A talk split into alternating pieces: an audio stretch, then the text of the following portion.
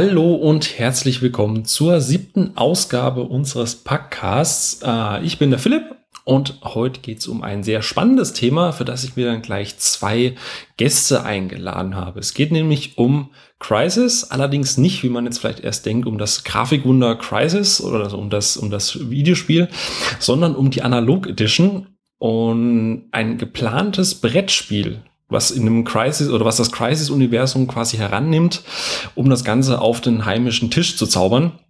Und das Ganze wird von einem kleinen Studio aus äh, Düsseldorf entwickelt, das sich Frame 6 nimmt, äh, nennt.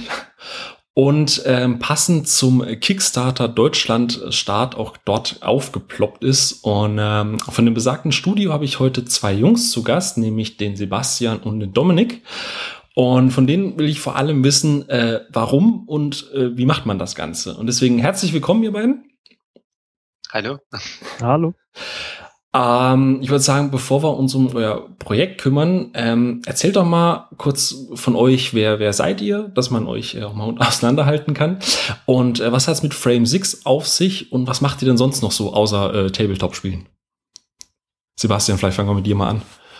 Okay. Ähm, ja, ich bin Geschäftsführer von Frame 6 und ich bin ähm, Lead Game Designer von dem Projekt. Ähm, wir haben uns damals aus dem Studium heraus gegründet. Ähm, Dominik als auch ich, äh, wie auch die anderen im damaligen wie auch jetzigen Team. Ähm, wir waren alle Studenten an der Media Design Hochschule in Düsseldorf, ähm, haben dort gemeinsam Game Design studiert und in dem Zeitraum ist halt auch das Projekt entstanden und äh, im Wesentlichen kümmere ich mich momentan halt einerseits um das äh, Geschäftliche, also die ganzen Zahlen, mit denen man sich dann am Ende des Tages doch noch auseinandersetzen muss und Projektplanung. Äh, und ansonsten halt äh, bin ich so ein bisschen der Springer zwischen den Positionen. Also mein Stück weit 2D-Art, Game Design und auch äh, andere Sachen, was in so einem kleinen Team halt gebraucht wird. Da springt man immer mal so ein bisschen zwischen den Stühlen. Also, also viel zu tun den Tag über. Auf jeden Fall. Ähm, das Projekt, was du gerade gesagt hast, äh, kurz, ähm, geht es da schon konkret um das Crisis oder meintest du jetzt ein anderes Projekt? Genau. Alles klar. Und äh, Dominik, erzähl äh, mal was von dir. Ich bin äh, eigentlich hauptsächlich der 3D-Artist bei uns im Team, mache allerdings auch äh, 2D-Kram. Und äh, bei Crisis habe ich auch mit am Game Design gearbeitet, sehr viel und äh, habe zusätzlich äh, die ganzen Grafiken zusammen mit Sebastian äh, erstellt und gestaltet, ja. Cool. Äh, auf jeden Fall vorab erstmal danke, dass ihr euch die Zeit nehmt, weil ich tippe mal, ihr habt wahnsinnig viel um die Ohren ähm, und, und seid da auch fleißig am, am Basteln hinten, hinter den Kulissen. Ähm, kurz noch zu Frame 6. Man hat, man sieht bei euch auf der Seite neben Crisis werden dort noch zwei andere Spiele ähm, gelistet. Ähm, die sind aber gerade, oder eins zumindest ist auf dem Pausenstatus, wenn ich das richtig gesehen habe. Genau. Also im Prinzip sind momentan beide auf dem Pausestatus. Ähm, das eine Projekt ist Minion. Das ist ein Sidescroller, so ein Mix aus äh, Adventure ähm, und, und Plattformer quasi ähm, was, was vielleicht so ein bisschen in Richtung Trine geht, falls das Spiel bekannt ist. Mhm. Ähm, das ist unser Studentenprojekt gewesen. Also wir haben während des Studiums sehr viele Projekte gemacht. Es war halt sehr darauf ausgelegt, auch praxisnah zu arbeiten. Und ähm, da ist es äh, so gewesen, dass wir insbesondere zu unserer Bachelorarbeit eine verpflichtende Teamarbeit hatten. Und äh, daraus sollte halt eine Demo beziehungsweise ein Prototyp für ein komplettes 3D-Game entstehen. Das war dann in unserem Fall Minion. Mhm. Ähm, das wollten wir dann allerdings nach dem Studium nicht direkt weiterführen, weil man kennt das beim Studium, da kann man sich kreativ vollkommen austoben, ohne dass man irgendwie auf Budgets oder so achten muss. Das haben wir dann auch getan. Und ähm, als wir uns dann ausgründen wollten, haben wir einfach gemerkt, das ist eine Spur zu groß, einfach weil man muss natürlich auch irgendwo das nötige Kapital für die Produktion akquirieren und äh, das Vertrauen, äh, einem dann so viel Geld in die Hand zu drücken, äh, bringt man natürlich einem frischen Studententeam nicht unbedingt entgegen. Daraus ist dann letztendlich ähm, das andere Spiel, Spleen Glob, entstanden, wo wir uns dann nochmal frisch ans Reißbrett gesetzt haben. Und äh, ja, vielleicht mag Dom ein bisschen was zu den Inhalt erzählen. Gerne. äh, Oh Gott, überrumpelt. Äh, vollkommen überrumpelt. Mach das doch nicht so. Ding, ding, ding, ding, ding. Und nach einer kurzen Pause sind wir wieder da. Tada! Nee, erzähl du mal was. Ich habe da gar nichts zu sagen. Das hat mich jetzt vollkommen aus dem Konzept gebracht. Mach sowas nicht. okay. Ich kann auch gerne noch was weiter darüber erzählen. Klar, gerne. Schieß los. Also ähm, bei dem Spiel ähm, gehen wir quasi in so eine total knallbunte, verrückte Fantasy-Welt hinein mit lauter schrägen Charakteren. Und ähm, das Ganze ist so ein bisschen aus dem Gedanken heraus entstanden, ein Strategiespiel zu machen, das sich auch online von Leuten spielen lässt, die sonst von so Hardcore-Spielen wie StarCraft äh, re relativ schnell verkretzt werden, weil da so viele Pros auf den Servern rumhängen, äh, dass man meistens schon nach den ersten fünf Minuten weggerusht wird. Und wir wollten was machen äh, für Leute, die schon gerne mit anderen Strategiespiele spielen, auch mit einem ähm, mit einer gewissen Strategietiefe. Allerdings eins, das eben eine andere Spielgeschwindigkeit hat, was man auch in einer etwas gemütlicheren Runde spielen kann. Ähm, quasi so ein bisschen für die Leute, die gerne Schach oder dergleichen mögen und nicht, ich äh, muss jetzt meine Maus zu Tode klicken. Der ähm, Casual Player quasi. Genau, also es kann schon gerne ein bisschen strategische Tiefe haben. Es muss jetzt nicht total oberflächlich sein, aber ähm, eben äh, es, es kommt nicht so auf die Spielgeschwindigkeit an dabei. Das war so unser Designansatz und daraus ist dann quasi ein Hybrid entstanden aus ähm, Tower Defense und Echtzeitstrategiespiel. Sprich, äh, man verteidigt quasi diese quietschbunte Fantasiewelt gegen einfallende Roboterhorden und ähm, hat dazu allerlei verschiedene Verteidigungstürme, die man aufbauen kann. In unserem Fall sind das lauter knuffige Monster. Und äh, man hat aber nicht nur eben diese, diesen passiven Aufbauaspekt, sondern man spielt das tatsächlich kooperativ mit zwei Spielern äh, und das Ganze auch asymmetrisch. Das heißt, ein Spieler übernimmt wirklich die Rolle dieses Strategen mit verschiedenen Werkzeugen, um halt äh, Türme zu bauen, aufzurüsten, zu spezialisieren und so weiter. Und der andere Spieler übernimmt einen Charakter, der mehr an Haut drauf ist und mehr darauf getrimmt ist, selber in den Kampf einzugreifen. Okay. Und das Ganze ist, äh, wenn ich es richtig gesehen habe, auf Steam auch gegreenlightet worden. Das heißt, ihr seid da über den reinen Reißbrett-Modus schon lange drüber hinaus, also schon ein Stück weiter. Genau, also Steam Greenlight ging wirklich in dem Fall sehr, sehr fix. Das hat uns ziemlich überrumpelt, äh, genauso wie Dominik gerade. ähm, ja. Wir hatten es also äh, reingestellt und äh, innerhalb von 48 Stunden hatten wir dann auch das Greenlight schon ähm, sehr, sehr viel positives Feedback zu der Art Direction bekommen ähm, und äh, letztendlich auch zu der Spielidee, dieses klassische Genre mal was aufzubauen. Ähm, wir haben es jetzt allerdings erst einmal zurückgestellt, weil es, es ist halt aus Deutschland heraus immer so ein Problem, das Thema Finanzierung und äh, wie man letztendlich daran den Anschluss findet. Und das Projekt ist halt schon ein bisschen älter in Anführungszeichen, äh, verglichen jetzt mit dem, was wir gerade auf Kickstarter äh, gerade live äh, machen sozusagen. Mhm. Und ähm, da hatten wir nicht direkt die Möglichkeit, so unmittelbar mit der Community zu interagieren, dann zu gucken, hey, interessiert euch das? Was, was, äh, was wünscht ihr euch noch dazu? Und äh, dann vielleicht auch direkt das über die Community fanden zu lassen. Äh, und deswegen, als sich die Möglichkeit jetzt geboten hat, ähm, unser Brettspiel nochmal äh, aufzurollen, ähm, haben wir das dann erstmal zurückgestellt und dem den Vorzug gegeben. Das Ganze werden wir auch unten im Artikel noch verlinken. Da könnt ihr euch das Ganze auch mal auf äh, Greenlight angucken. Aber ich nutze deine Vorlage und deinen dein Querverweis auf das Brettspiel, damit wir eigentlich zum, zum eigentlichen Thema kommen. Ähm, Crisis, die Analog Edition, äh, da arbeitet ihr nicht alleine dran. Ne? Ihr seid, glaube ich, ein Team von vier Leuten. So, genau. Genau. Das ist nebenbei noch der Robin und der Marcel. Ähm, beziehungsweise das war mal das Team in der oh. Form. Ähm, das war quasi unsere Studentengruppe, mit der wir das gemacht hatten. Das Ganze ist ja wirklich als äh, Game Design Übung, wenn man so möchte, gestartet. Und äh, das war so unser ursprüngliches Entwicklerteam. Ähm, nach dem Studium ist allerdings jeder so ein bisschen seinen eigenen Weg gegangen. Die mhm. beiden haben sich entschieden, äh, weiter auf einen Masterstudiengang zu studieren, ähm, sind auch, glaube ich, jetzt beide gar nicht so direkt in die Games-Branche hinein, haben sich ein bisschen anders orientiert. Ähm, Dominik und ich hingegen haben halt mit zwei anderen Studenten von der MDH, dem Julian und der Jessica, zusammen Frame 6 gegründet und die unterstützen jetzt äh, uns halt auch tatkräftig bei ähm, dem Brettspiel wiederum. Alles klar. Die, äh, Im Endeffekt seid ihr aber trotzdem das Kern, also so ein Kernteam von vier Leuten geblieben, ne? Genau. Cool.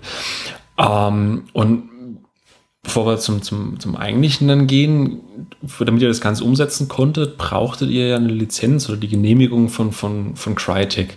Wie, wie kamt ihr da an die ran oder ähm, lief das ganz unkomplizierter ab oder ähm, war das aus einem Pitch heraus oder wie, lief, wie, wie kamt ihr da an die ran?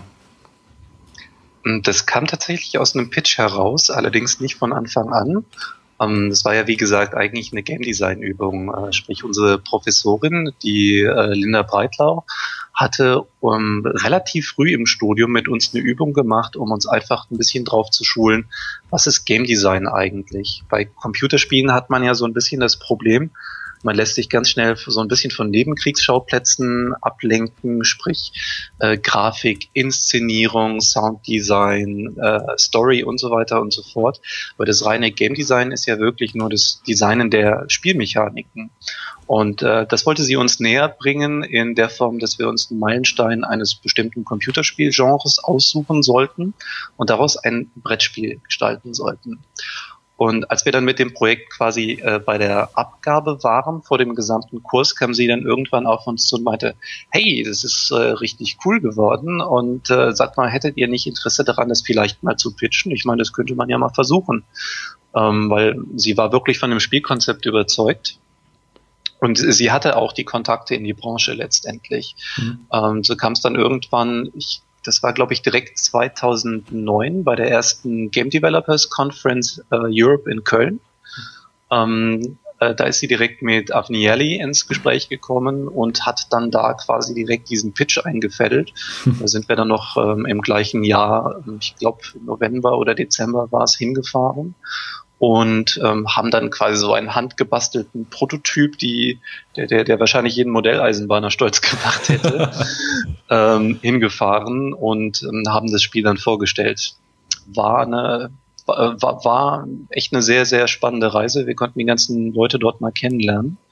Und äh, die waren tatsächlich ja dann auch auf Anhieb sehr begeistert davon, hätten mit, mit so einer Art von Pitch gar nicht gerechnet im ersten Augenblick. Wir dachten eigentlich, wir stellen denen irgendwie so ein Fanprojekt vor. Oh, wir haben ein cooles Video gemacht, huhu. Aber nee. War dann, war dann doch ein bisschen mehr, ne? Ähm, Kickstarter sprichst du gerade an, da findet man euer Projekt, das verlinkt man dann auch noch unten. Ähm, das Ganze, ein Brettspiel, haben wir ja schon gesagt, für, ist angesetzt für zwei bis acht Spieler. Ähm, Gab es zu dem Zeitpunkt, wo ihr quasi diese, diese, Aufgabenstellung, diese Aufgabenstellung bekommen habt, äh, noch, noch andere Spiele oder habt ihr gleich gesagt, nee, Crisis muss es sein? Oder habt ihr euch noch andere Titel ausgedacht, wo ihr sagt, hm, wäre auch cool? Mm, für uns war es eigentlich von Anfang an das. Also wir hatten natürlich nachgedacht, was könnte man noch so machen. Da waren beispielsweise Half-Life und Doom auch noch ganz heiße Kandidaten. Aber uns hat eigentlich so dieses Nanosuit sehr stark gereizt, weil wir haben uns gedacht, da könnte man bestimmt sehr interessante äh, Mechaniken auf dem Brettspiel umsetzen. Mhm. Äh, also eine Art Metamechanik neben, äh, neben dem normalen Spiel her, dass man immer damit kombinieren kann. Ähm, es waren natürlich noch andere Teams bei uns im Kurs, die haben dann ganz andere Sachen gemacht. Ich glaube, es gab unter anderem einen Bomberman, oder Dominik? Ja. ja, ja. Kann ich mir sogar ganz gut vorstellen. Das war Bomberman, ja.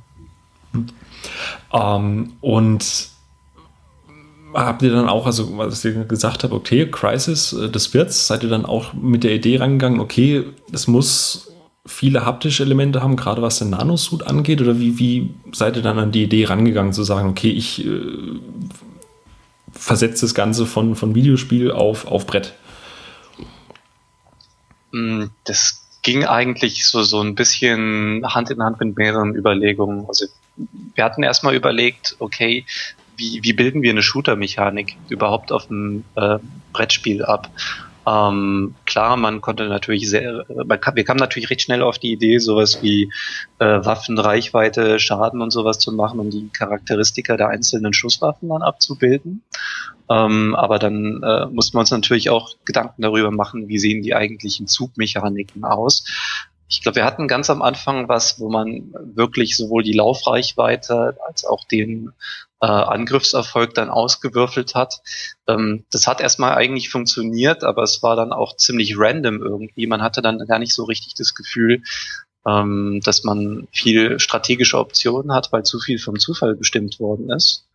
Und ähm, letztendlich ähm, war natürlich klar, wir, wir wollten so ein bisschen diesen grafischen Anspruch von Crisis auch ein Stück weit aufs Brettspiel holen.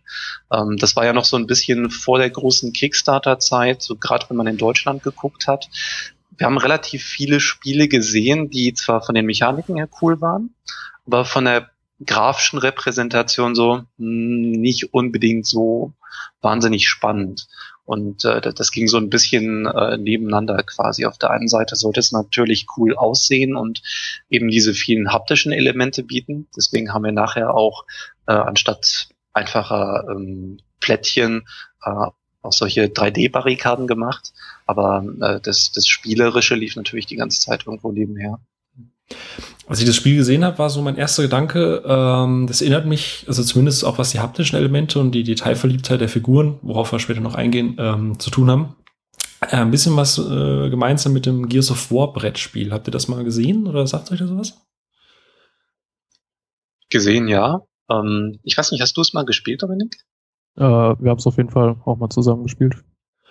Äh, habt ihr euch dann äh, entsprechend umgeschaut, was es da schon auf dem Markt gibt? Oder habt ihr gesagt, nee, wir schließen uns jetzt ein, wir blenden alles aus und, und konzentrieren uns komplett nur darauf, was wir für Ideen haben? So, ganz am Anfang haben wir uns tatsächlich so ein bisschen eingebunkert. Also wir wollten uns jetzt nicht zu sehr ablenken lassen von dem, wie machen es andere, ähm, weil wir hatten so ein bisschen die Befürchtung, wenn wir das machen, dann blenden wir vielleicht Ideen aus, die wir ansonsten so aus eigener Kraft gehabt hätten und machen dann am Ende irgendwie einen Klon von einem Spiel, mhm. was dann einfach nur anders aussieht. Und ähm, wir haben aber später dann doch schon mal geschaut. Also ich erinnere mich dran, wir hatten uns das Doom-Brettspiel mal ein bisschen genauer angesehen. Wir haben uns Frag angesehen äh, so als ein paar typische Exemplare von Shooter-Adaptionen, um einfach mal zu gucken, okay, wie haben die Sachen gelöst ähm, im Vergleich zu uns, um dann einfach auch nochmal so ein bisschen diesen Reality-Check zu kriegen. Äh, ist das jetzt wirklich so unique, was wir gemacht haben, oder finden wir das in anderen Brettspielen genauso wieder? Dominik? Also ich dachte gerade, du möchtest was sagen. nee, mir wurde um, ähm, alles vorweggenommen. Spoiler, Mensch. äh, man kann bei euch auf der Kickstarter schon, äh, schon mal sehen, äh, wie das Brettspiel und so weiter aus, äh, aussehen soll. Du hast ja auch schon gesagt, ihr wolltet diesen, diesen Grafikteil auch auf das Brettspiel übertragen. Das muss ich sagen, so als, als Laie, der jetzt ja nicht 50.000 Brettspiele zu Hause habt, äh, damit habt ihr mich bekommen. Also was man da sieht, so die Karten, die Blättchen, die Figuren, die sind sehr detailverliebt äh, und, und auch voll mit, mit Elementen und Design-Schnickschnack. Ähm, worauf seid ihr da besonders stolz? Also ich bin auf jeden Fall auf Dominik stolz, würde ich sagen. Ne? ich wollte ich wollte ihn gerade mal ein bisschen aus der Reserve locken. Dominik ist ja eher so dein, dein ganzes Thema, ne? Ähm, ja, ich, ich bin, also wir haben jetzt gerade ein ganz frisches Update mit neuen Barrikaden, die ich jetzt in den letzten Tagen zusammengekloppt habe. Auf die bin ich jetzt besonders stolz, weil wir jetzt nochmal äh, mit unseren aktuellen Produzenten gequatscht haben, ob wir nicht vielleicht noch ein paar mehr Möglichkeiten haben, das alles ein bisschen interessanter und schicker zu machen. Und äh, ja, wir konnten jetzt noch viel mehr Details einbauen, das alles ein bisschen zerstören. Die äh, Bases, auf denen die stehen, nochmal ein bisschen zumüllen mit Geröll und Stein.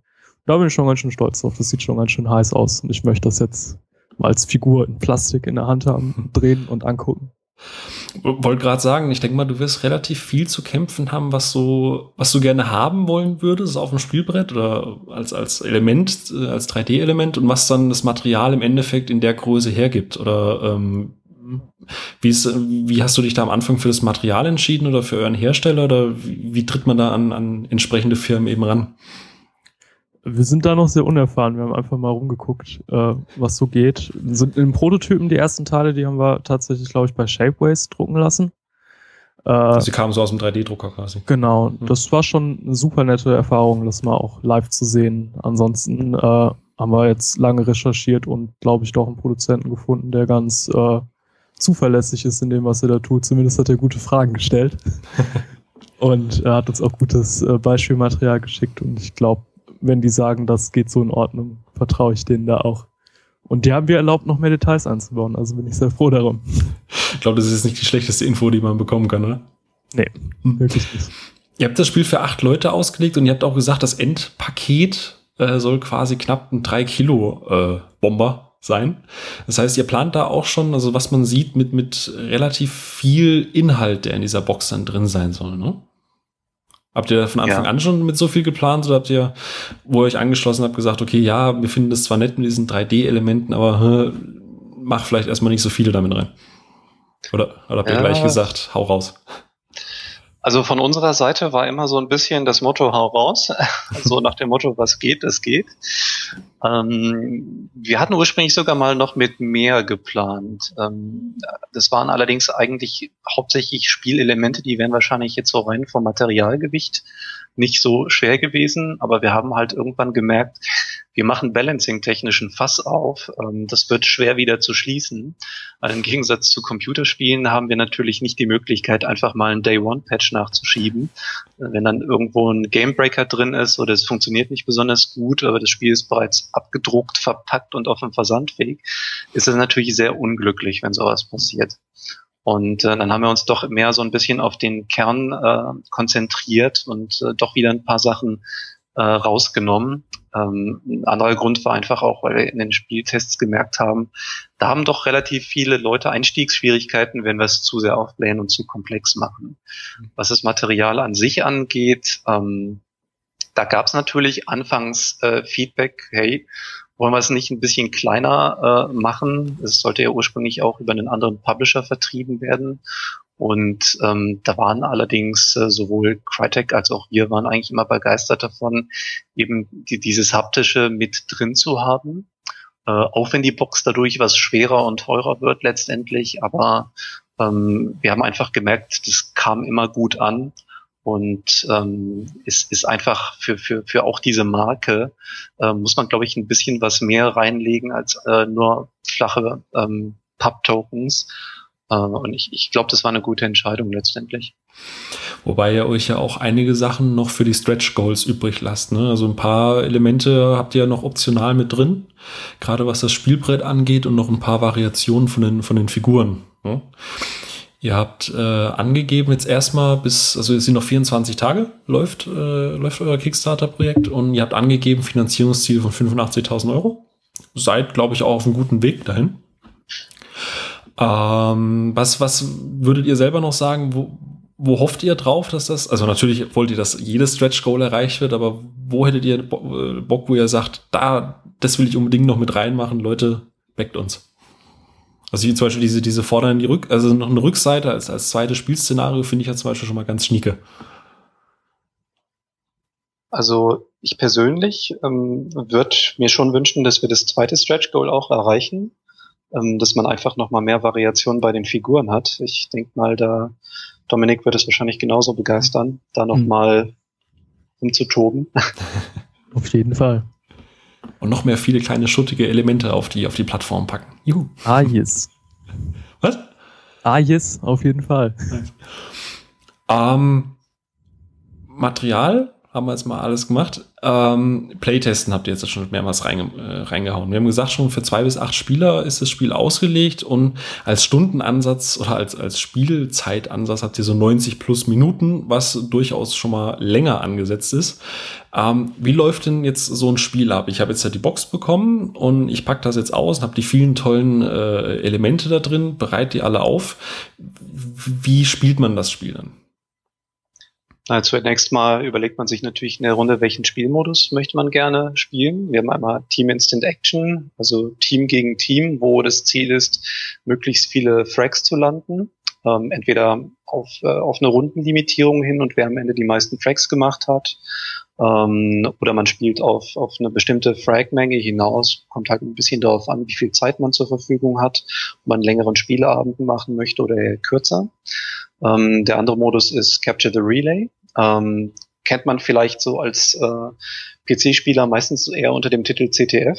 Hm. Ähm, sprich, man hat in der Mitte ein Relais. Äh, das kann man dann mit einer Spielfigur aufnehmen, indem man drüber läuft und muss das zu einem Extraction Point bringen. Wenn man das geschafft hat, kriegt man einen Punkt und das Relais äh, spawnt halt wieder auf der Mitte der Karte. Und das Gegnerteam versucht natürlich genau das zu verhindern, beziehungsweise selber Punkte zu machen. Äh, das heißt, man hat da nochmal ähm, durch den äh, Relaisträger äh, so ein bewegliches Spielziel quasi, wo immer relativ viel Aktion drum stattfindet und man dann auch überlegen muss, wo man sich positioniert.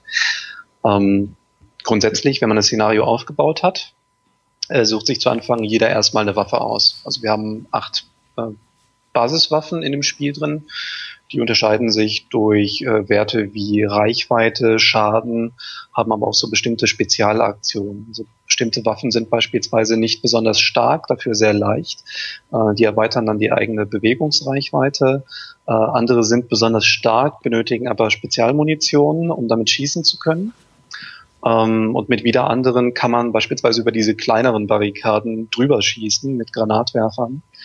Ähm, und äh, so kann sich jeder quasi ein Stück weit seinen Charakter individualisieren und zu, kriegt zusätzlich noch eine ähm, verdeckte Karte, ein sogenanntes Consumable. Äh, wenn die ausgespielt wird, ist die erstmal weg. Man muss sich dann später wieder neu ausrüsten, wenn man wieder eins haben möchte. Das können beispielsweise Blendgranaten sein, mit denen man die Aktionen von Gegnern unterbrechen kann oder beispielsweise auch sowas wie äh, äh, Rex Charge, äh, so eine Art Springsatz, den man auf äh, dem Spielfeld planten kann ähm, und der hochgeht, sobald Gegner in die Nähe kommen und dort natürlich dann auch Schaden macht. Und ähm, die Barrikaden, die du jetzt mehrmals schon genannt hast, werden die zufällig am Anfang verteilt oder gibt es dafür immer so eine Vorgabe, wie die platziert werden müssen? Ähm, man kann sie zufällig verteilen. Ähm, man kann aber auch unser Mission Pack nutzen. Also wir haben für jeden Modus äh, sechs vorbereitete Maps, die wir auch getestet haben auf Balancing und Spielspaß hin. Mhm. Das macht immer natürlich so ein bisschen Unterschied, wie man aufbaut, wie spannend ein Szenario dann im Endeffekt ist. Und ähm, gerade für Spieler, die das zum ersten Mal spielen und noch kein Gefühl für den Spielflow haben, ähm, haben wir da halt diese ganzen Karten dabei. Wer dann was erfahrener ist, kann natürlich auch seine eigenen Szenarien aufbauen äh, und quasi selber so ein bisschen rumdesignen. Und ähm, wie habt ihr das Kernelement, also den Nanosuit integriert? Also man sieht auf den Bildern immer so wie so eine Art Drehknopf auf, seine, auf seinem äh, Pad oder was auch immer das ist, was man vor sich hat. Ähm, wie hat der Einfluss auf, den, auf das Spiel? Ist das rundenweise oder legt man das auch am Anfang fest wie die Waffe?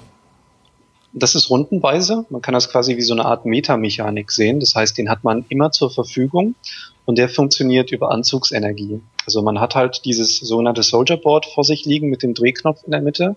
Das Ding ist auch gleichzeitig äh, quasi so das Player Sheet, wenn man so möchte. Zeigt also den Gesundheitswert der eigenen Spielfigur an und äh, eben auch die Anzugsenergie, die sie zur Verfügung hat. Und mit dieser, Haus, äh, mit dieser Anzugsenergie kann man dann haushalten. Ähm, sprich, es gibt dann drei verschiedene Modi. Das eine ist der Power Mode. Ähm, der sorgt dafür, dass man pro Runde wieder Energie aufladen kann, äh, wenn man die Runde mit dem Power Mode beendet. Ähm, bietet einem aber auch gleichzeitig die Möglichkeit, besondere Aktionen auszuführen. Also unter Energieeinsatz kann man dann beispielsweise über kleine Barrikaden drüber springen oder man kann seine Laufreichweite äh, erweitern. Ähm, dann gibt's Maximum Armor äh, damit oder Armor Mode. Äh, mit dem kann man dann letztendlich äh, seine Defense erhöhen. Sprich, wenn man den angeschaltet hat und man wird vom Gegner getroffen, wird säm werden sämtliche Schadenspunkte erstmal von der Anzugsenergie ähm, abgezogen. Wenn die dann auf Null ist, erst dann werden die äh, Lebenspunkte angegriffen. Und im Cloak Mode äh, kann man letztendlich seine ähm, Züge vor dem Gegner verstecken. Das heißt, wenn man den anschaltet, kann man seine Figur vom Spielfeld nehmen, legt stattdessen einen Marker dorthin. Der zeigt quasi so ein bisschen die letzte bekannte Position dieser Spielfigur. Wenn man dann weitere Züge macht, dann setzt man in Anführungszeichen aus. Man lässt quasi diesen Marker dort liegen und äh, kann dann seine Manöver oder Taktikkarten, mit denen man normalerweise seine Spielzüge macht, äh, verdeckt ähm, stacken und zwar so lange, bis die Anzugsenergie alle ist. Und wenn man dann äh, quasi uncloakt, kann man in einem Zug all das, was man in der Zwischenzeit gelegt hat, äh, innerhalb von einem Zug ausspielen. Und die Züge erfolgen die via Würfel oder auch per Karte? Oder die erfolgen per Karte. Okay, ist also, aber auch abhängig äh, von der Waffe, die du dann quasi gezogen hast, ne? Äh, das nicht. Also das ist eigentlich relativ unabhängig davon. Und zwar, ähm, du hast im Prinzip eine Turn-Action, eine Zugaktion äh, für gewöhnlich zur Verfügung. Und äh, die besteht halt darin, dass man eine Manöver- oder eine Taktikkarte ausspielt. Das sind zwei separate Decks. Aus denen kann man äh, in, in freier Verteilung seine Kartenhand zusammenstellen. Da hat äh, jeder Spieler acht Handkarten als Maximum. Mhm. Und ähm, die Manöverkarten sind letztendlich dazu da, ähm, um sich auf dem Feld zu bewegen und Gegner anzugreifen. Die geben einem halt äh, je nach Karte unterschiedliche Bewegungsreichweiten. Man hat dann meistens noch eine zweite Option drauf, wenn man einen Gegner angreifen möchte, dann reduziert das die Bewegungsreichweite, äh, bietet einem dafür aber die Möglichkeit, genau einen Gegner in diesem Zug anzugreifen. Und die Taktikkarten, die reichern das Ganze um zusätzliche Aktionen an. Äh, man kann damit beispielsweise sich oder Mitspieler heilen. Äh, man kann das eigene Team stärken, indem man äh, beispielsweise ihm erlaubt, äh, die gesamten Handkarten neu aufzuziehen. Ähm, man kann damit gegnerische Aktionen stören, wie beispielsweise Nanosuit kurzzeitig lahmzulegen. Es sind halt ganz viele verschiedene Karten, die alle unterschiedliche Aktionen haben. Mhm. Jetzt mal, weil ihr da auch sagte, ihr, ihr habt quasi zwei Modi, ähm, ist, denke ich mal, habe ich auch gelesen, glaube ich, auf der Kickstarter-Seite, dass ihr vorhabt, wenn das Spiel gebackt wird und ein gutes Feedback bekommt, dass ihr das dann auch sukzessive mit, mit neuen Missionen und neuen Decks und so weiter erweitern wollt, oder? Also ich möchte da noch nicht so viel versprechen. Also wir würden natürlich jederzeit gerne dran weiterarbeiten. Das ist irgendwo ein Herzensprojekt für uns geworden. Hm äh, im Laufe der Zeit. Aber ähm, ich, ich möchte mich da im Moment noch nicht so weit aus dem Fenster lehnen, ähm, weil erstmal ist natürlich wichtig, dass die jetzige Kampagne glückt. Da müssen wir halt auch einfach sehen, wie gut resoniert das Spiel mit den Leuten draußen. Hm. Und ähm, wenn es dann tatsächlich glückt oder sogar sehr erfolgreich sein sollte, dann können wir natürlich mal weiter schauen und dann natürlich auch mit äh, unserem Partner Crytek sprechen, wie auch da das Interesse bestellt ist. Aber im Vorfeld ähm, macht es da noch nicht allzu viel Sinn, jetzt konkret drüber zu planen. Klar, ist auch irgendwo verständlich. ähm, gebackt werden, haben wir gesagt, 85.000 Euro ist das Finanzierungsziel.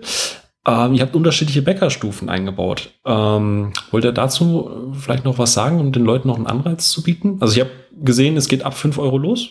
Das ist dann quasi ähm, der, der, der Einstiegsbäcker zum Anfüttern.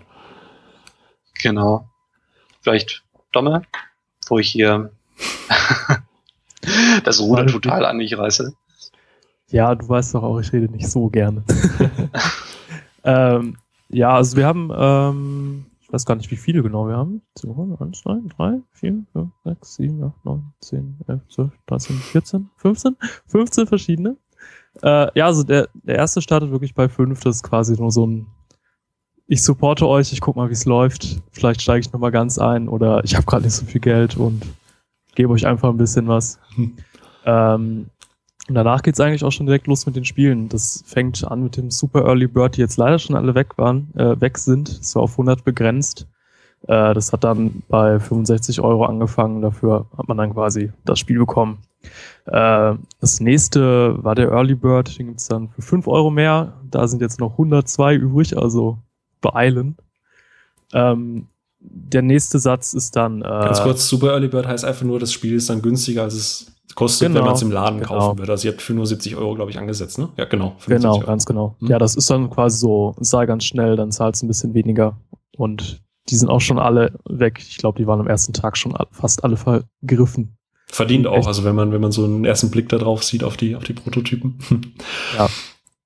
Ähm, ja, und danach geht's weiter mit dem äh, Standardspiel. Das kostet dann 75 Euro und dann haben wir direkt einen Riesensprung. Dafür äh, gibt's dann für 150 die Collectors Edition. Da sind dann nochmal ein paar mehr nette Sachen drin. Zum Beispiel äh, so eine schöne Figur von den äh, vier Figuren von den Aliens, die es im Spiel gab. Also die, die Gegner in der Story von Crisis.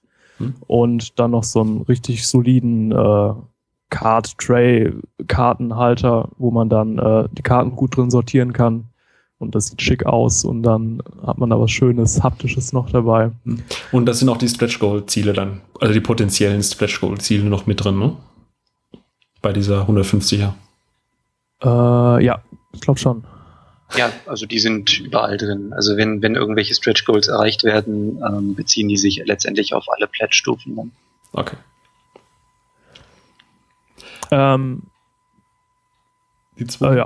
Genau. Und dann äh, im Endeffekt kommt bei jedem Pack äh, dann, die sind aber, glaube ich, auch immer limitiert, ne? Immer, da gibt es immer eins dann davon. Also zum Beispiel habt ihr für 400 Euro eins, ein äh, Sponsored Scar. Was, was, was kann man sich darunter erwarten? Ähm, also das sind äh, diese ganzen Sponsored-Sachen, das sind quasi die acht Waffenkarten, die wir haben. Und wenn du dir eine davon sicherst, dann äh, kommt der Name, also dann kannst du sagen, ich möchte meinen Namen oder meinen Nickname oder Spitznamen, was auch immer, auf diese Karte hinten schreiben und dann kommt das in alle Editionen und man ist dann quasi so der offizielle Unterstützer für das Spiel und äh, wird dann auf allen Waffenkarten hinten auf der Rückseite verewigt mit seinem Namen. Das ist ganz schön cool. ist es auch. Und es ist auch mit einem alternativen Packungsdesign geknüpft. Genau, also äh, bei den Packs bekommt man dann auch immer nochmal die Collectors Edition dazu. Und die hat dann auch noch ein anderes Design mit äh, schönem Druck und schönen Druckeffekten, dass, damit das Ganze noch ein bisschen hochwertiger ist. Es glitzert im Dunkeln. Yay. ja, es glitzert tatsächlich. Also da ist äh, Silberdruck drauf und ähm, ein Reliefdruck auch. Also man sieht ja auf dem Frontmotiv dieses Hexagon-Wapenmuster. Ähm, das ist so ein richtiges fühlbares Relief und es kommt halt, weil die auch limitiert sind, äh, nochmal eine individuelle Seriennummer quasi drauf. Ähm, und äh, da kann man sich dann freuen, wenn man eines dieser sehr, sehr limitierten äh, Stücke hat und damit unterstützt man uns natürlich nochmal bei diesem Unterfangen, dieses Spiel dann letztendlich zu realisieren. Was ich glaube noch eine ganz wichtige Info finde, also ihr startet das Ganze zwar auf Kickstarter Deutschland, allerdings wird das Spiel primär erstmal auf Englisch sein. Zumindest war das das letzte, was ich bei euch gelesen habe. Genau. Für die deutsche Version wird die auch noch kommen oder ist da jetzt erstmal wirklich nur Englisch und dann gucken wir mal, ob man noch was nachschiebt? Das ist jetzt sehr abhängig davon, ähm, wie viele Bäcker man kriegt. Also es ist, wir wurden schon so aus einigen Regionen gefragt, ob es lokalisierte Versionen geben wird. Ähm, das hängt natürlich letztendlich wirklich immer mit, damit zusammen, wie viele Exemplare wird man denn in der entsprechenden Lokalisierung wirklich los. Ähm, wenn man so ein Spiel produzieren lässt, dann hat man immer gewisse Mindestabnahmemengen, die man dann beim äh, Drucker abnehmen muss. Und äh, da muss man also mal locker mindestens 1000 bis 1500 Exemplare in der entsprechenden Lokalisation auch lohnt, loswerden, damit sich das überhaupt trägt. Ähm, können wir zum jetzigen Zeitpunkt noch nicht absehen, ob das beispielsweise für Deutschland funktionieren wird. Ähm, wer natürlich sowas haben möchte, der sollte lieber jetzt bei Kickstarter unterstützen, als abzuwarten.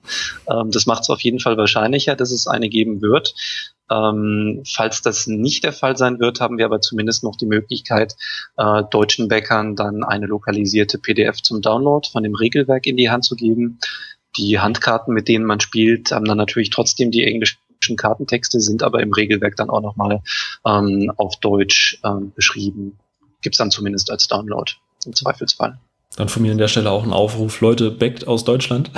Gerade wenn man mit Leuten spielen möchte, die vielleicht nicht ganz so der englischen Sprache mächtig sind, äh, ist das auf jeden Fall zuträglich. Ähm, über jedem Spiel und gerade bei Crisis muss man natürlich über ein Thema ganz, ganz dringend reden, die Hardware-Anforderungen. Ähm, wenn ich jetzt so einen Next-Gen-Tisch zu Hause habe, läuft das dann flüssig mit 60 Frames oder wie, wie, wie, wie müssen die Voraussetzungen sein, um das ganze Spiel quasi in Ruhe auf dem Tisch spielen zu können? Also da reicht der ordinäre Ikea-Tisch aus, ähm, so, sofern er denn mindestens einmal einen Meter groß ist, damit man auch alles Spielmaterial äh, drauf bekommt.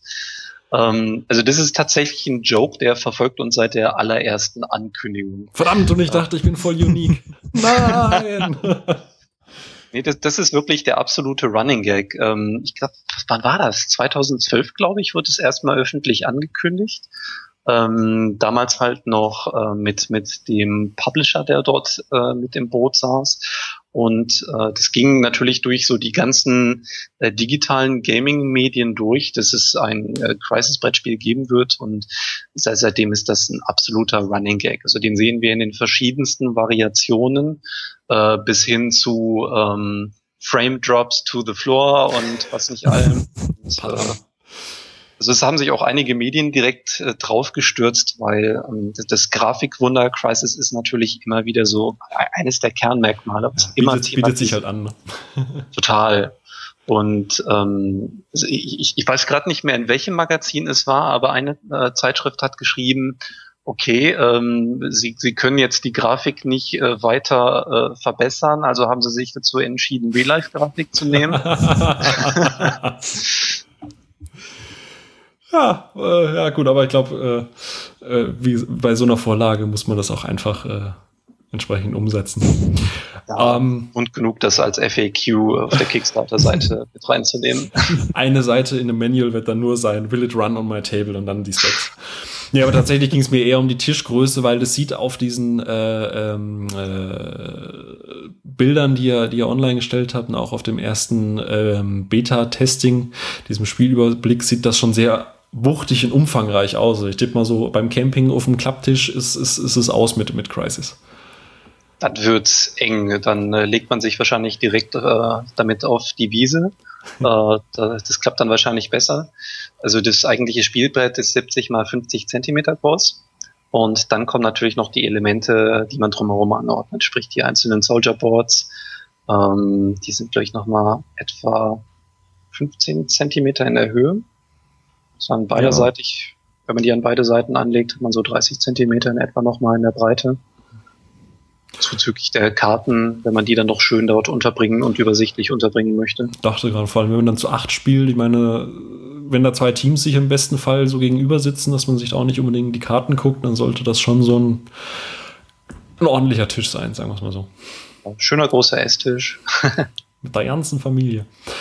Ähm, aber Boris, wie, wie, seht ihr denn selber das so den Anspruch? Also der Punkt ist der in einem Podcast, die, die Spielregeln zu erklären, ist natürlich immer schwierig, weil ähm, gerade wenn man bei euch auf der Seite guckt, es gibt wahnsinnig viele Karten, es gibt noch viele, viele Token, dann gibt es noch ein Scoreboard. Ähm, es ist schon alles sehr umfangreich und deswegen habt ihr auch ein äh, Spielvideo eingebaut, wo man quasi so mal kurz grob die Regeln und die ganzen Karten äh, beschreibt. Aber selbst das äh, wird der, der Zeit nicht so ganz gerecht, finde ich jetzt zumindest. Was denkt ihr so, wie viel Zeit wird man benötigen, so das erste Mal, um sich da reinzuarbeiten in das Spiel? So von unseren Playtests her war ein bisschen unterschiedlich. Also einige Leute haben ähm, bisschen länger gebraucht, aber ich, ich glaube, so die, die erste Einstiegsrunde hatten wir meistens so innerhalb von 15 bis 20 Minuten abgefrühstückt, oder? Ich weiß das auch nicht mehr genau. Kommt auch auf immer an, drauf an, äh, wie die Leute so sind. Also wir haben halt teilweise auch erklärt die Regeln, dann ging das natürlich alles mal ein bisschen schneller, weil wir drin sind, wenn wir getestet haben. Hm. Ähm, ich denke mal, so mit einer halben Stunde kommt man etwa hin, wenn einer sich wirklich äh, alles gut durchliest. Wir haben ja auch extra noch so ein, äh, so ein Einstiegsguide quasi, ein extra Heft, was einem erstmal so die Grundregeln erklärt und einem so durch die ersten äh, Züge äh, führt. Und ich denke, da kommt man so eine halbe Stunde ganz gut rein, maximal. Ja, also das Hauptregelwerk ist 32 Seiten lang. Ähm, das, da sind natürlich, also ein Teil davon machen die Erklärung der einzelnen Karten aus, ähm, weil wir wollten die Karten jetzt nicht einfach nur so gestalten, dass das einfach, dass die sich einfach nur durch ihre Basiswerte unterscheiden, sondern dass die auch so ein bisschen instruktiv arbeiten, dass das halt jede Karte, zumindest bei dem äh, Taktik-Deck, ähm, äh, gänzlich unterschiedliche Funktionalitäten auch hat. Ähm, und äh, die sind manchmal unter bestimmten Spielkonstellationen, können die manchmal Fragezeichen aufwerfen. Und, und solche Konstellationen sind dann auch in dem großen Regelwerk erklärt. Ähm, als wir nur das hatten, war es schwierig mit dem Einstieg, aber ähm, wie Dominik schon sagte, also dieses ähm, äh, Basic Combat Training, ähm, das ist dann nur halb so dick und das führt einen quasi so äh, durch die ersten fünf, sechs Runden, wo man dann in jeder Runde ein neues Feature mit hinzunimmt und dann langsam aber sicher in, in den Spielflow reinfindet. Das ist so ein bisschen der Designansatz, den wir bei Computerspielen halt auch verfolgen. Man lernt immer wieder neue Sachen und lernt dann diese miteinander zu verknüpfen, damit man nicht am Anfang von äh, einer Textwüste erschlagen wird, bevor man seinen allerersten Zug überhaupt mal macht, haben wir versucht, das halt auch ins Brettspiel rüberzubringen. Ähm, einfach auch weil wir diesen Spagat ein Stück weit machen mussten. Wir wollten auf der einen Seite ein Spiel machen, das einen gewissen Anspruch hat, also keines, äh, kein, kein Casual Game in dem Sinne ist, ähm, auf der anderen Seite wollten wir es aber natürlich auch einsteigerfreundlich halten, weil wir davon ausgehen mussten, dass natürlich auch viele Shooter- und Crisis-Fans einsteigen. Ähm, da kann man natürlich im Vorfeld aber nicht absehen, wie viele von denen haben eigentlich schon mal Berührungspunkte mit Brettspielen gehabt. Ähm, und da sollte die Einstiegshürde dann wiederum nicht so hoch sein. Um, ähm, ich habe es vorhin schon gesagt, ihr habt jetzt noch 24 Tage bis zu eurem Ziel? Also wenn der Podcast online geht, sind es wahrscheinlich noch 23. Ähm, wie weit seid ihr, dass ihr sagt, okay, das, Ziel wird jetzt erreicht, wofür ich euch ganz, ganz fest die Daumen drücke, ähm, dass ihr sagt, wir können dann auch gleich loslegen? Oder seid ihr noch in Punkten, wo ihr sagt, ja, hier und da muss auf jeden Fall noch, noch hart rangeklotzt werden? Oder ist es so, dass ihr sagt, okay, ist jetzt gebackt, in den letzten zwei Wochen konnten wir die letzten Kleinigkeiten, die uns so aufgefallen sind, ausmerzen und im Prinzip kann es dann jetzt, jetzt so in Anführungsstrichen bald losgehen. Also von, vom Game Design her ist das Spiel ziemlich auf Herz und Nieren durchgetestet. Man kann natürlich nie ausschließen, dass man in irgendeiner obstrusen Spielsituation äh, irgendein, irgendetwas übersehen hat, wo plötzlich was aufkommt, äh, was, was irgendwie dann Fragen aufwirft. Ähm, aber wir hatten um die 50 Spieletester. Da waren auch ziemlich erfahrene Leute bei, unter anderem der damalige Lead Game Designer der Crisis-Reihe.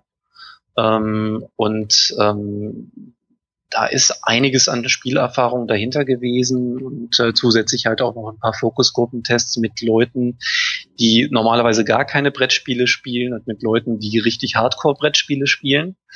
Ähm, und äh, ich glaube, wir haben das bis zu einem Punkt gepolished, wo man es jetzt bedenkenlos wirklich abdrucken und rausbringen kann.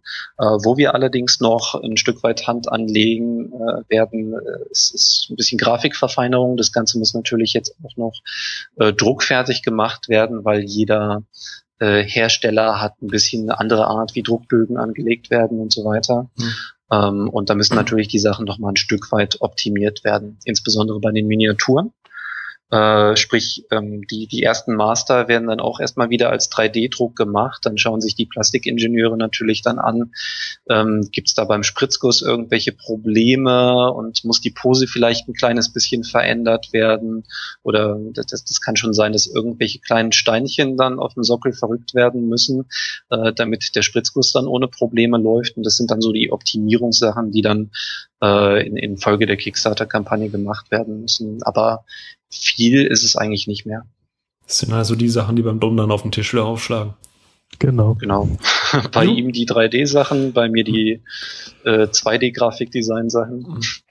Mhm. Apropos die 3D-Sachen, äh, eine Frage habe ich vorhin vergessen. Äh, ich habe gesagt, bei dieser Collectors Edition ist so ein, ein Set von, von diesen Ceph-Aliens, also als Miniaturen mit dabei.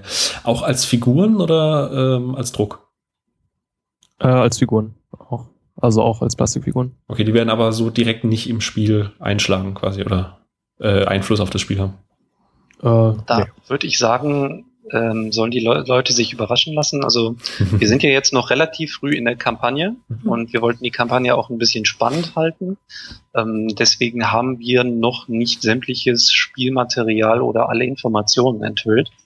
Ähm, wir werden jetzt beispielsweise auch nach und nach ähm, beginnt mit diesem Wochenende ähm, Gameplay-Videos noch ähm, raushauen, die dann ein bisschen kompakter sind. Da muss man sich nicht gleich so ein 10 Minuten anschauen, sondern halt ähm, einzelne Videos, die dann auch konkret auf die einzelnen Spielmaterialien eingehen äh, und letztendlich dann auch das Gameplay und die Regeln ein bisschen genauer beleuchten. Also Im Moment wird sehr viel über das Material diskutiert, aber ganz wichtig ist natürlich auch der Spielspaß. Und da werden wir jetzt sukzessive ähm, Informationen raushauen, bevor wir quasi direkt zum Kampagnenstart sämtliches Pulver verschossen haben und dann gibt's nichts Interessantes mehr, um auf die Kickstarter-Seite zurückzugehen und nochmal zu gucken, hey, was gibt's an Neuigkeiten? Jetzt Becken und den Alien DLC Season Pass sichern. nee, so fangen wir nicht an. Zusammen mit dem Day One Patch. Ah, verdammt. nee, cool. Äh, klingt auf jeden Fall spannend. Ich drücke euch alle Daumen, die ich habe. Äh, eins, zwei. Äh, ich hoffe auf jeden Fall, wie gesagt, ja, oder ihr sagt ja selber, äh, es ist noch einiges an Zeit und es sieht auch bisher nach einem, nach einem guten, oder ihr seid auf einem guten Weg. Ähm, ich spoilere jetzt schon mal, ich glaube, ich werde danach halt auch gleich becken, weil ähm, ich wollte das Gespräch noch abwarten. ähm, aber ich glaube, da werde ich auch gleich äh, noch becken, weil es, es, es sieht auf jeden Fall sehr gut aus und äh, ich freue mich, oder ich finde die Idee sehr spannend. Ähm, wollt ihr da draußen den Leuten noch irgendeine Nachricht mitgeben? Warum, warum, warum sollen sie euch gerade jetzt backen? Ähm, also gerade jetzt wäre natürlich super toll, weil ähm, es, also die Wahrscheinlichkeit, dass das hinterher nochmal irgendwo im Retail, im Shop um die Ecke zu kriegen, ist, ist relativ gering, ähm, weil das Ding kommt jetzt quasi, das Spiel kommt wirklich direkt vom, von den Designern als kleines Indie-Studio und wir sind jetzt kein großer Verlag, von denen es ja auch viele gibt, die auf Kickstarter was einstellen. Äh, dementsprechend haben wir nicht mit der großen Auflage geplant, sondern machen das wirklich von dieser Kickstarter-Kampagne abhängig. Ähm, das hat uns jetzt natürlich auch schon ein bisschen Kritik äh, im Rahmen der Kampagne eingefahren, weil viele Leute einfach an diese großen Publisher-Angebote gewöhnt sind. Ähm, und ähm, da wird natürlich auch äh, gerne mit anderen Spielen verglichen, was, was den Preis auch angeht.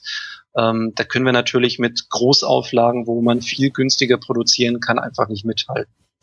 Ähm, aber trotzdem würde ich die Leute gerne dazu ermutigen, jetzt bei der Kickstarter-Kampagne mit einzusteigen, anstatt abzuwarten. Äh, das haben wir nämlich gesehen. Einige Leute haben sich gedacht, hey, dann kriege ich es doch bestimmt irgendwie nachher im Retail günstiger. Nein, das wird nicht der Fall sein. Ähm, das wird dann eher, wenn überhaupt, sehr, sehr limitiert sein und wird dann wahrscheinlich im Handel eher noch teurer werden dadurch. Ähm, insofern besser jetzt als zu spät, denn äh, wenn jetzt zu viele Leute abwarten und die Kampagne äh, wird dadurch nicht geschafft, dann kommt das Spiel gar nicht erst zustande. Wollten, damit hast du mir gerade nicht vorgegriffen. Ich wollte nicht zum Abschluss fragen, jetzt wo das Projekt anläuft, äh, hat man auch gesehen, in letzter Zeit sind die Kommentare und Fragen äh, vermehrt aufgetaucht. Ähm, das überwiegende Feedback, was ich so gelesen habe, ist ja sehr positiv und viele finden die Idee auch super cool. Aber gab es dann auch schon Leute, wo echt gedacht hat, uff, irgendwie, keine Ahnung, was, was geht bei denen los? Oder so richtig einer, der, der den Hate äh, äh auf euch hat äh, prasseln lassen? Oder, denkt, oder ist bisher alles äh, so im grünen Bereich? Eine einzige Person bislang würde ich vielleicht als Troll bezeichnen. Ansonsten ist es eigentlich alles sehr konstruktives Feedback gewesen. Ähm, es ist natürlich sehr, sehr schwer, es den Leuten ähm, recht zu machen. Also wir haben, äh, wir haben gemerkt, dass einige Sachen ein bisschen falsch aufgenommen wurden. Ähm, beispielsweise unsere Stretch Goals sind jetzt preislich relativ weit voneinander entfernt. Ähm, einige Leute haben das so interpretiert, dass wir jetzt einen großen Reibach mit dem Spiel machen wollen. So nach dem Motto, oh, die sind mir gleich unsympathisch. Ähm, ja. Das, das äh, deckt sich jetzt nicht mit meinem Verständnis von Kickstarter. Ihr habt euch jetzt halt noch nicht die, die Yacht äh, hinten dran gesichert? Nein, also wir haben eigentlich die Goals so gesetzt, da bleibt am Ende nicht wirklich äh, nennenswert was für uns übrig, wenn wir nur so knapp das Goal schrammen sollten, ähm, sondern für uns ist es eigentlich eher jetzt die Gelegenheitsspiel, was wir jetzt so lange entwickelt haben und wo wir auch so lange drauf warten mussten, bis wir es den Leuten äh, wirklich an die Hand geben können, äh, endlich mal rauszubekommen. Und das ist eigentlich für uns die Hauptmotivation. Aber man, man merkt einfach halt auch, man hat hier in Deutschland eine ganz, ganz andere Kostenstruktur, als wenn beispielsweise amerikanische Designer ihre Sachen auf Kickstarter stellen. Die müssen keine Mehrwertsteuern mit draufschlagen. Das müssen wir sowohl auf das Produkt selbst als auch auf den Versand. Das ist natürlich bei so einem schweren Paket, wo die Versandkosten dann eh ein bisschen höher sind, nochmal besonders schmerzhaft. Mhm. Ähm, weil ähm, in Deutschland ist es einfach so, Kickstarter wird vom Gesetzgeber her nicht wie ein Fundraising-Portal gesehen, sondern wie eine Vorbestellerplattform. Und da fallen die ganz normalen Mehrwertsteuern drauf an. Da lässt sich leider nichts dran bewegen. Und das macht das natürlich, äh, jeden, jede einzelne Pledge macht das mal direkt 19 Prozent teurer, als die Amerikaner das wiederum äh, von ihren Projekten kennen. Was eigentlich echt bitter ist, ne? Das ist schon irgendwo bitter, weil man wird natürlich damit verglichen. Und die anderen, mit denen man verglichen wird, sind auf der anderen Seite die Publisher. Und ähm, da wird dann meistens natürlich mit ganz anderen Preisen reingegangen, weil die Publisher haben ihre Finanzierung gesichert. Die wissen eigentlich relativ früh schon, welche Auflage sie machen, haben Deals mit Distributoren, die dann entsprechende Stückzahlen für den Retail abnehmen. Mhm. Und all das haben wir natürlich nicht, sondern wir gehen direkt an die Leute ran. Hey, wenn ihr es haben wollt, back dafür und äh, ansonsten wird es das dann eher wahrscheinlich nicht geben. Ähm, und das, da läuft man natürlich auf ganz andere Preisstrukturen dann nachher hinaus. Und das, das ist der größte Kritikpunkt letztendlich. Das verstehen wir auch. Nur haben wir natürlich ähm, relativ wenig Möglichkeiten dagegen zu steuern. Klar, ihr habt ja auch äh, extra dafür auf der Kickstarter, äh, Kickstarter ähm, Starter-Seite unten das Budget aufgelistet, wo ihr ganz genau aufdröselt, quasi, wo die einzelnen Beträge quasi reinfließen. Also in Steuern, in die Logistik, in, in eure, eure Pre-Press und das ganze Material und so weiter. Und äh, dass es dann leider wahrscheinlich noch Leute gibt, die das dann trotzdem noch nicht verstehen. Ich glaube, das ist Hallo Internet, ne? Also. Naja, also ich, ich, ich sehe es gar nicht mal unbedingt so negativ. Es, es macht es natürlich sehr, sehr viel schwieriger, dieses Projekt zu fanden, gar keine Frage. Ähm, aber ich verstehe auch, wenn die Leute sagen, hey, könnt ihr nicht noch dies und das reinpacken? Mich hm. würden diese Miniaturen total begeistern. Hm. Äh, ich kenne das selbst, ich bin auch Gamer und äh, wenn ich irgendein Projekt sehe zu, zu einer Marke oder zu einem äh, Projekt, was mich persönlich begeistert, dann gebe ich natürlich auch immer mein Feedback rein und sage, hey, es wäre noch geiler, wenn ihr dies und das macht. Ähm, man muss dann natürlich einfach äh, als Anbieter immer den Reality-Check mit den wirtschaftlichen Realitäten machen, ähm, weil wir, wir wären natürlich liebend gerne mit Herstellungspreisen reingegangen für Auflagen jenseits der 3000 oder so, direkt von Anfang an. Nur ähm, hätten wir dann auch natürlich mit solchen Stückzahlen das Funding Goal massiv erhöhen müssen. Klar. Weil wenn wir dann bei dem Funding Goal geblieben wären und es wären nicht genügend Leute reingekommen, dann hätten wir am Ende nicht genügend Geld gehabt, weil dann die Herstellung teurer geworden wäre. Und ähm, insofern alle unsere Kalkulationen sind quasi auf Nummer sicher, äh, so dass man am Ende auf jeden Fall, äh, wenn das Projekt glückt, dass es auch äh, einwandfrei und reibungslos dann ausgeliefert werden kann, weil nicht, nicht, nichts wäre frustrierender als, hey, die Kampagne ist geglückt, aber dann scheitert es doch irgendwie. Ja. Das äh, wollten wir auf jeden Fall vermeiden. Und äh, ihr ruft ja auch die Retailer quasi auf, äh, wer Bock hat, das Spiel zu vertreiben oder auch, wahrscheinlich dann auch vermutlich mal in größerer Stückzahl, äh, kann sich jederzeit ja bei euch melden, ne? Genau. Also da hat man natürlich nochmal die Möglichkeit, als interessierter Retailer mit äh, rein zu investieren quasi.